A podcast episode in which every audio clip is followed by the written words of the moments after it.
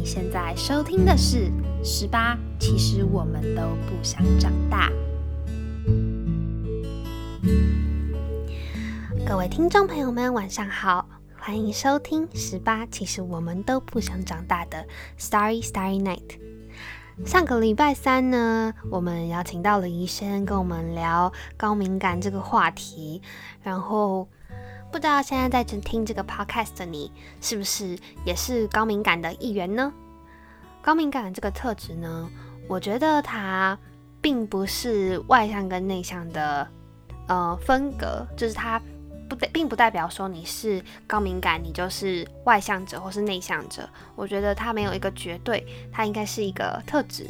高音感它其实是一个很容易受到外界。环境上的一些讯息的影响，或者是音乐啊、气味啊等等的，就是你很容易吸附这些嗯讯息，你很容易吸附这些刺激。对，那今天呢，我们要接续上一集跟怡轩聊到的，就是我们聊到自我觉察这一件事，然后。医生呢，他是目前就读台湾大学的社会工作学系吗？嗯，对。然后今天呢，一样跟大家一起来分享一下，就是我们来聊聊高敏感这个特质。欢迎医生。嗨，你好，医生。上个礼拜才见过。对，那嗯，关于自我觉察，刚刚上个礼拜我们讲到，就说呃，学校会教你自我觉察的部分。那你可以分享一下，你觉得自我觉察这四个词是什么？嗯，我觉得自我觉察就是重新看待自己生命的一些可能过程啊，或想法，嗯，然后用可能比较谅解自己的那种角度去看，嗯，怎么说？就是像有一些人可能生命中有比较不堪的回忆，或比较难过的回忆，嗯，然后同时就是回去看这些回忆，你要你是用什么方式跟角度去看的，是吗？嗯。然后就是把那些东西挖出来之后，可是还是要同时去疗伤止痛。哦，哎，我觉得你把它等一下，这是老学校老师给你赋予的一个，应该是说定义，还是你自己去探究出来的一种？我觉得算是我自己。我觉得你等一下，我现在因为我我要讲我要讲我前前阵子发生的一个故事，就是嗯，我之前有跟大家聊过，说我在 Teach for Taiwan 当。志工，嗯，算志工吗？学期志工，呃，那一天我在就是 Teach for Taiwan 在 TFT，然后我在呃协助面试这件事情。然后其实他们有一个评比的标准，就是自我觉察。但我因为那时候对我而言，我会我对自我觉察就是字面上的意思，可能就是自己了解你够不够了解自己的这个样子。但是我后来就觉得说。可是自我觉察这件事情不是自己最知道吗？为什么会被拿来评比这样子？对，然后你刚刚讲完之后，我就觉得恍然大悟，哎，就是哦，原来是这个人疗伤自己的能力哦，一部分算是就是知道自己为什么会这样子，嗯，然后谅解这样子的自己。哇，哎，等下我现在开启了一个新视野，我觉得很酷。嗯，那那你觉得你当初你受到上到这些课的时候，就是你在社工系学到这些东西嘛？对？那他有帮助到你，就是在可能跟人际相处啊，或者是你在观察到一些人的时候，你会有什么样子的反应吗？嗯，我觉得它可以让我更觉察到我的状态。嗯，就是可能我有时候会有些对特定的族群会有些偏见。嗯，怎么说？就是可能像我想一想，像。很就是之前可能被媒体影响吧，然后我对外籍配偶会有一些偏见，就想说他们是不是学历比较低，嗯，然后就会对，就是像自闭症小朋友，我们要打电话给他家长的时候，然后我就听到他的妈妈是外籍的口音啊，然后我就感觉蛮怕他会忘记他他的。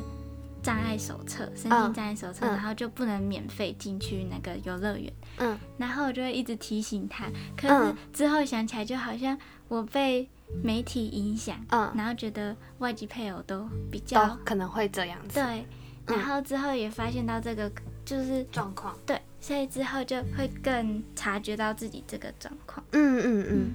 然后还有吗？那你后来有因为这样子而去做一些？嗯，试图去改变吗？或者是说，嗯，有，就是用不同的角度去看他们，就是不是外籍配偶都是同一个样子的，嗯每一个人都有每个不同的样子，嗯，那不是你实际去接触过他们之后，才有这样子的嗯想法。嗯，对，我觉得一部分是看那个逃跑的人，就是他是在讲一个逃跑的外籍义工，然后他因为就是雇雇约期满嘛，嗯然后要被送回越南，可是他就是还是必须留在台湾，嗯，然后为什么？因为他需要赚钱回去越南，他如果哦。回去然后再到台湾的话，又要付一笔很高的中介费，嗯。嗯所以他就开始他逃跑的生涯。哦，不能被抓到。对，然后那是一个纪录片，然后他在逃跑的时候还帮助了很多在台湾的义工，嗯。就有一些义工是手指被绞断嘛，嗯。可是雇主就只因为他只在乎他还能不能工作，嗯嗯，然后就有些义工甚至是客死异乡，然后就看到那个还蛮难过的。看完这个电影之后，然后让你有开始去特别嗯关注这方面的议题，嗯，然后刚好学校也有资源让你去接触这一块领域，嗯。哇，好酷哦！我想要针对刚刚就是那个就是自我觉察部分，因为其实我刚刚听到自我觉察这四个字，其实我蛮有感的。就是我那时候在 TFT 协助面试的时候，其实我听到了好多人出社会的故事，然后因为我们面试的人刚好都是出社会的人，嗯，因为他有规定就是要大四以上嘛，对，然后我就会听到好多好多人的故事哦，就是因为面试的时候，TFT 它是一个很友善的环境嘛，然后他可能会希望你卸下很多，应该是说你能给这个环境多少，然后他也很容易去包容你。我觉得其实就跟也许跟社工系的环境很像，嗯就是在那样子的环境里，我不知道你们社工系是不是这样，就是这样那个环境，你可以很自由自在的去说你自己的想法，然后你也可以很自在的，像之前 TIDF 的雨芳，她曾经说过，她在 TIDF 那个环境让她很舒服，她是她自己说过最多次，我觉得就是我讯息她讲出来是不很没有压力的。然后我我没有在里面待很久，但我觉得在里面也是这样子的一个环境。你觉得社工系也是吗？我觉得社工系算是就蛮温暖的，嗯不嗯，过其实就同温层蛮重的，我。哦，对，因为其实我觉得这种这种性质的，大家都同温层很重，因为 TFT 它本身是一个，我 像是好像在推销 TFT，但是我就是介绍 TFT。然后 TFT 它本身是一个，就是它会带呃，应该是说培育一些老师，然后到呃偏向去工作，嗯就是去带那边的小朋友两年嘛。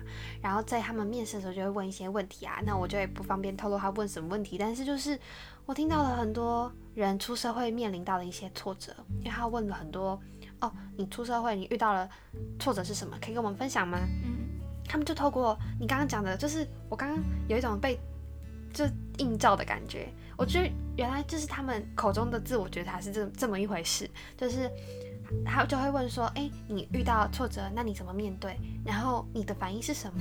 可能是假设说，呃，我不我不举所有面试者的例子，但我举我自己的例子。假如说，像我当初进去 TFT 的时候，我面试的时候，我是被问到说，哎，那你遇到的挫折是什么？然后我就说我，呃，高中的时候，我处理很多人的情绪，其实我自己的内心是不堪负荷的。嗯对，然后那个对我来说是一个，也是我觉得高敏感的一个给我的一个状态吧，让我很不舒服。嗯，就是因为就像你也是，就是可能我们处理很多嗯别人的情绪，或是接收到很多别人的消息情绪的时候，你会非常的纷乱，嗯然后你。自己的状态已经没有很好的时候，然后又有些情绪在干扰的时候，对，是不是很不舒服？对，那那那时候对我来说是压力非常大的。然后他们后来就问我说：“那你怎么去看待这一个情绪？然后你怎么去解决你这一方面的情绪？就是，诶，那那你现在如果再遇到的话，你会怎么去处理？”然后我就发现，诶，你刚刚跟我讲的自我觉察，就是就是他们在问的问题耶。对，所以可能可能他们透过一些小问题去评比你的自我觉察，是这样子吗？嗯嗯，我觉得很酷。就是你刚刚讲完，我才恍然大悟就，哦，原来自我觉察是这样子啊。对，好，那你可以嗯继续分享你的社工系生活。好，社工系生活们，嗯我觉得就是还蛮有想法的。嗯然后，然后就是对弱势不是用那种同情的角度，嗯，不是用那种高高在上，是说我们施舍给你的，嗯而是说，嗯，想办法用你的优势，有你原本就有优势，然后让你重新有力量站起来。哦，你说你们会去帮，可能也不算说是帮，应该是说去协助他们理解自己的嗯优势在哪里。嗯，那你们有实就是你有实际去做这个行动过吗？目前目前还没有目。前还没有，就只有高中那个，诶，高中那个也不算，那个是你们去拍纪录片。嗯，对，你可以分享一下你们的纪录片。好，我们纪录片是拍一个协会叫新巨人协会，然后他是在帮一个身心障碍者，然后让他们去做接脉。嗯嗯，然后我觉得他们还蛮厉害的，就是他们的理事长也是一个身心障碍者，然后他就是整个把协会从零到有，嗯。然后就建立起来这样子，然后他还让那些接麦者是很有尊严的去求生，不是说在街上然后失去尊严，可能去求人家，他们可以很自豪的说自己的商品都是很好用的，嗯，我觉得还蛮厉害的。对，所以也影响了你。你们后来是不是拍纪录片的人，蛮多人都走这方面的？哦，艺贵好，艺好，嗯，对，就是你们其中一个团员也也因为这样子而进到社工系。嗯对我觉得，哇，就是嗯，有一种蝴蝶效应的感觉，就是那个时候拍了纪录片，引导了你，就觉得这个方面好像是我想要去了解的，就是生命中好像都会有一个小小的事情，然后带来对你来说是一个非常大的转变。有啊，我觉得去那个协会也是嗯。让我下定决心想要去社就新巨轮协会吗？嗯。为什么？就是让我觉得帮助，就是帮助弱势们，不是我想象的那种，而是就是真的去跟他们站在一起，嗯。看他们生活，嗯，然后而且跟他们站在同一条线上。嗯，而不是你站在比较前面的地方去，呃，弄你的姿态去拉他们一把嘛，不知道怎么讲哎、有可能站在比较高处，然后用嗯比较同情怜悯的角度嗯。来去拉他们，嗯嗯比较是嗯在旁边一起带着他们的感觉，带带小朋友很像，就是觉得跟他们站在同一线是，嗯，很重要的，就是绝对绝对不能觉得你是从哪里哪里来就比较厉害。嗯，对对对。那关于高敏感呢，我们接下来就是想要问一下，就是除了我们上一集讲到的，就是我们有讲到说，可能气味啊，可能声音，还有呃，我们也很会去在意别人的想法。那后来的你是如何去调试这样子的情绪？调试嘛，我觉得我会给自己一点时间休息。嗯，现在是升大学的时候会有很多迎新，嗯然后就是我就觉得迎刚开始觉得迎新还蛮可怕的，就是跟一群不认识的人社交。嗯，然后所以我就会就是搭捷运的话，我会先到站之后，我会先在捷运站的厕所，就是稍微把自己梳理一下。嗯然后主要是让自己的心情平静下来，嗯然后调整一下自己的状态，然后告诉自己说这就是要社交的时候，然后就会稍微鼓励一下自己说 you can do it，嗯、然后嗯就让自己有比较在比较平静、比较有准备的情况下去面对社交的这个嗯嗯这个情况。嗯嗯，所以你也是需要有一个空白时间的人，你没办法无缝接轨的就转换那个状态，你是需要一些时间的。哎、我觉得这个方式还蛮好的，但我觉得很像以前以前的我，我现在好像可能不知道是不是因为访问访久的关系，就好像必须要面对很多不一样的人，然后在前面跟他聊一段天，然后也希望对方可以，就是我们可以彼此交心或是交谈之类的。也许是访谈让我切换情绪，开始有了一些转换，但是过去的我也是需要，也 也是会像你一样。就是要在一个空间只有自己，然后你开始会跟自己自言自语，嗯你说等下等下等下一定会没事的，可以的可以的，你一定可以的，你一定可以的。对，我不知道你会不会这样，的，对，就是假如说哦，你要面试的时候你就说我一定可以的，我一定可以的，对对对对对，你会在那边自己讲话自己讲话，然后我自己个人是非常不喜欢隐形，我我很不喜欢社交啦，我真的好讨厌社交哦。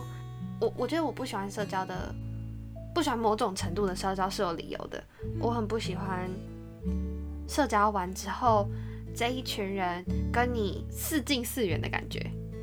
你会有你会会有吗？就可能会互相暗赞或互相留言，可是又感觉没有办法跟他谈心。就是你根本不了解这个人，对。然后我自己的感觉是，我我跟你没有很认识，然后我们去了一个场合之后认识了，但是好像也没有后续的进行。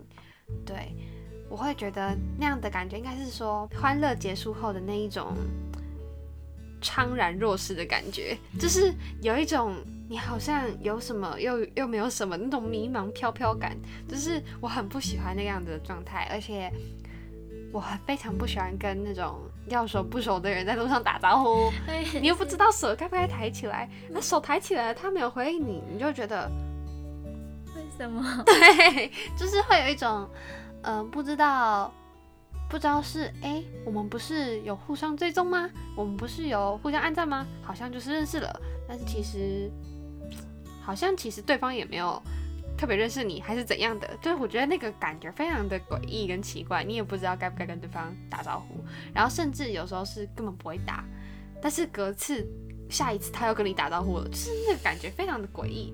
对，可能他今天心情比较好，因为我们都是一个很容易接受别人的，就是你会不会很容易去想说为什么他会这样子？会啊，有些人可能可以很简单的就忘掉，就是哇、不就是那样。但是有时候像高敏感特质的人，好像就会比较去想，就是某种程度别人会觉得我们想太多。嗯，对，会有人跟你说你想太多吗？会啊，就是常常会就就说不要杞人忧天，或不要想太多。那你觉得你是吗？我觉得不算是哎、嗯我在想哦，就是我可以讲啊，就是我就是有一个活动是要邀请一个协会，嗯就是新著名的协会，嗯然后然后就是有人建议我说可以请邀请新住民来跟高中生讲他们的生命历程，嗯，然后其实我觉得有点怪怪的，就是我在想、会不会高中生把他们当马戏团在看。你说把谁当马戏？马新住民可能先外籍配偶、嗯。或者是新二代嗯。叫外籍配偶的小孩，然后可能有点猎奇的心态嘛，在看他们，哦，你说有可能会有这样子的情况发生。然后不知道会不会对他们有二次伤害。嗯然后我就跟我妈妈讨论这个问题，然后我妈妈是跟我说你想太多了啦。嗯然后可是之后有跟另外一个同学讨论，他说这其实不是想太多，其实不是坏事，嗯，就至少你可以免于比较全方面的。嗯免于让他们再次受到伤害。嗯嗯嗯，那你们后来有对这样子的想法去提出一个方案去解决吗？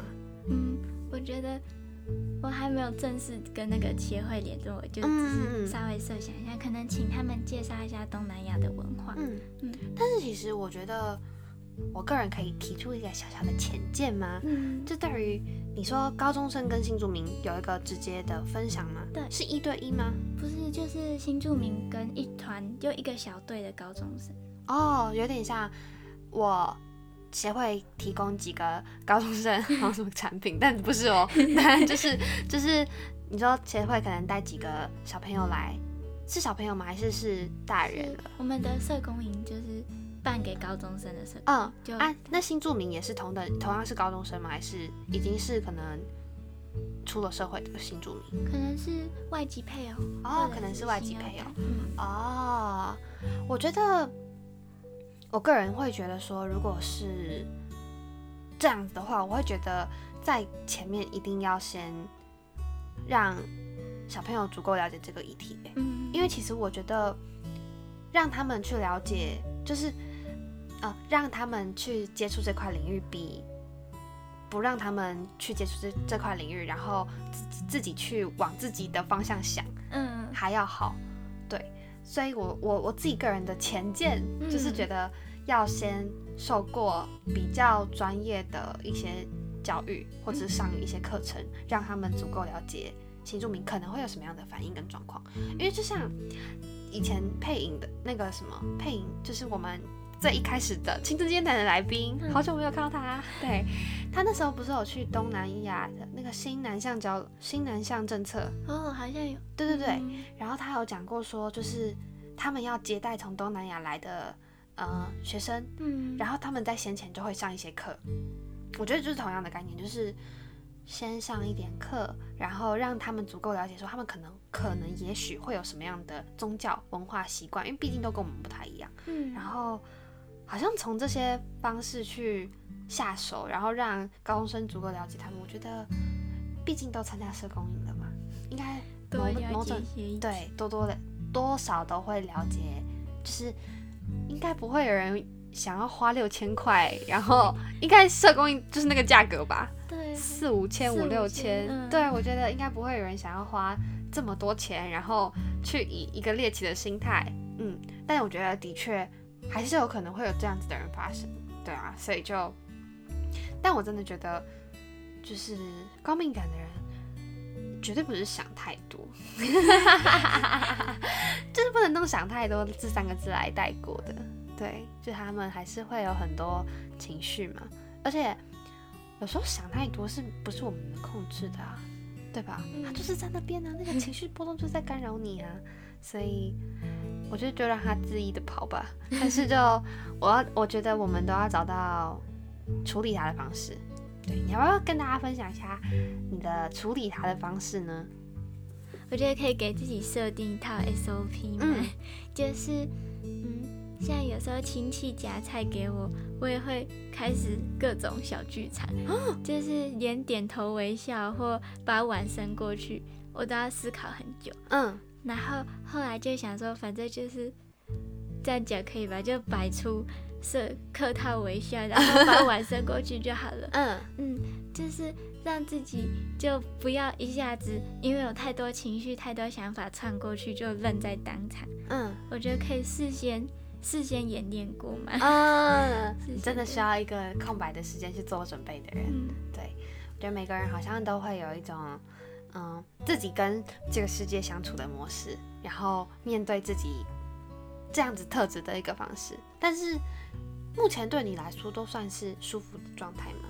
嗯，就是如果可以有时间先预习的话就可以。那你也是也可以对啊，因为我觉得听下来好像给你一个足够的时间，你可以面对很多不同的挑战，就是但是你你要有一个时间去准备它。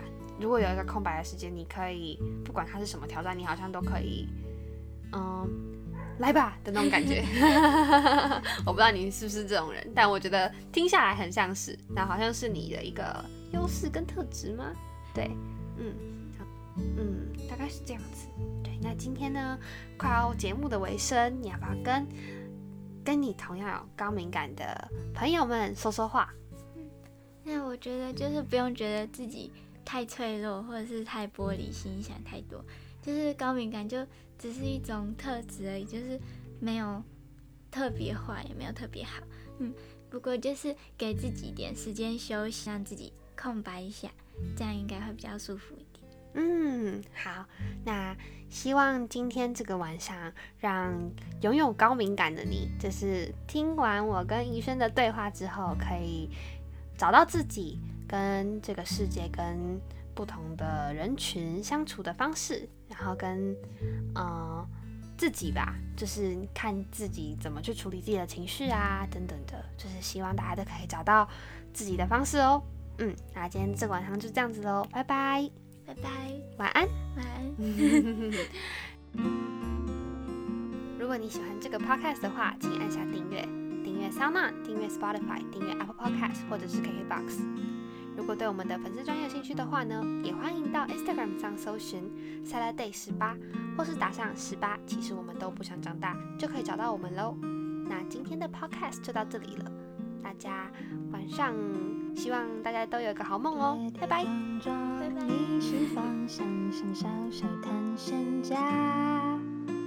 即兴闪耀，跟随指引，坚定自己的步伐。漫漫夜空下，森林间月光。他拾起了吉他，施展了魔法。Starry, starry.